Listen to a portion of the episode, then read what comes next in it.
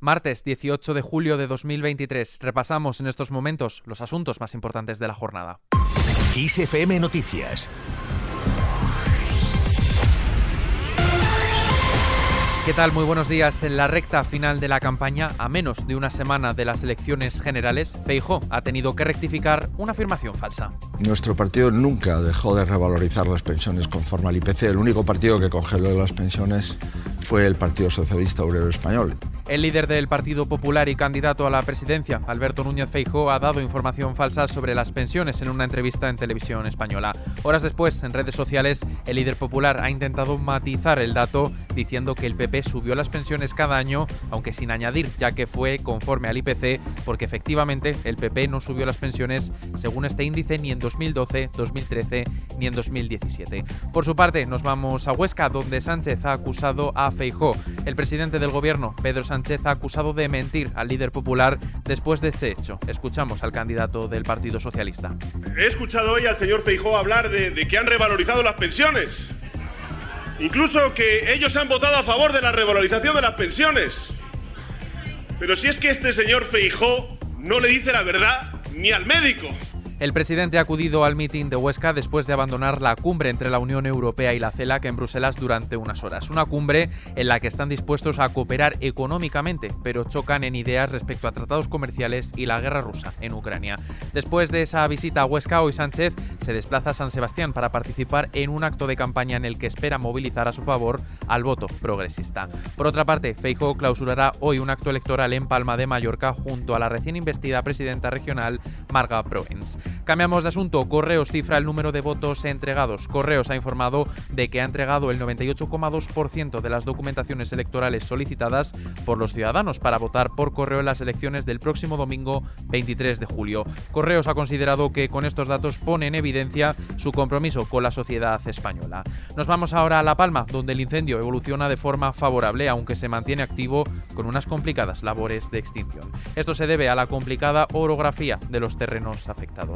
Fuera de nuestras fronteras, Zelensky trabajará en restaurar el suministro de alimentos. El presidente ucraniano Volodymyr Zelensky ha mantenido una llamada con el secretario general de la ONU, Antonio Guterres, con quien ha acordado trabajar conjuntamente para restaurar el suministro de alimentos a través del Mar Negro. Esto sucede, recordemos, porque Rusia ha puesto fin al acuerdo de exportación de grano desde puertos de Ucrania. Además, la presidenta de la Comisión Europea, Ursula von der Leyen, ha denunciado el cinismo de Rusia al haber tomado esta decisión.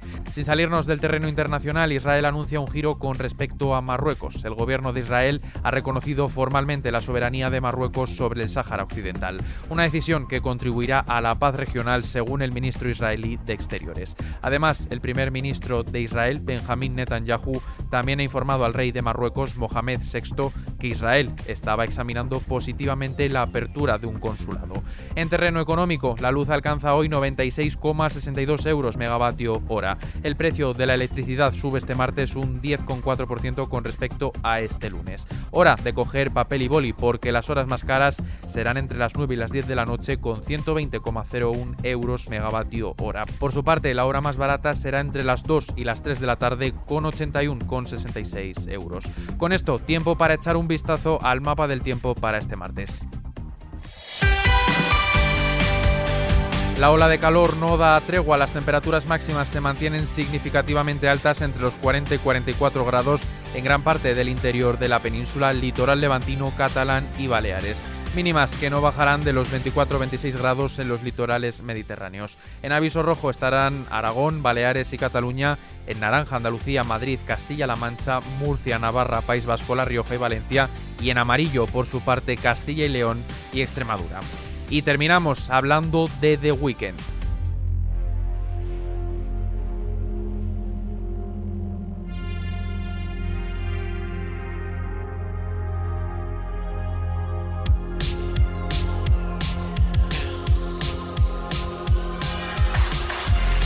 Abel, todo un poseedor de éxitos mundiales durante los últimos años, hará parada en Madrid hoy martes 18 de julio con motivo de su gira mundial After Hours Still Down Tour.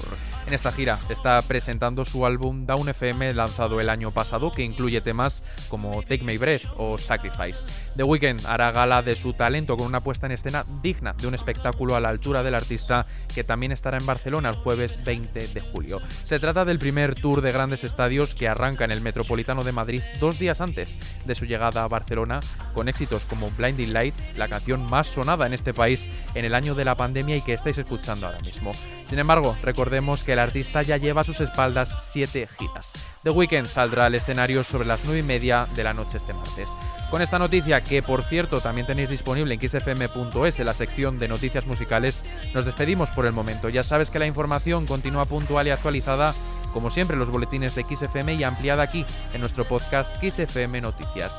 Con Sara Delgado en los mandos de la realización, os mando un saludo muy grande, Adrián Martín. Sed muy felices.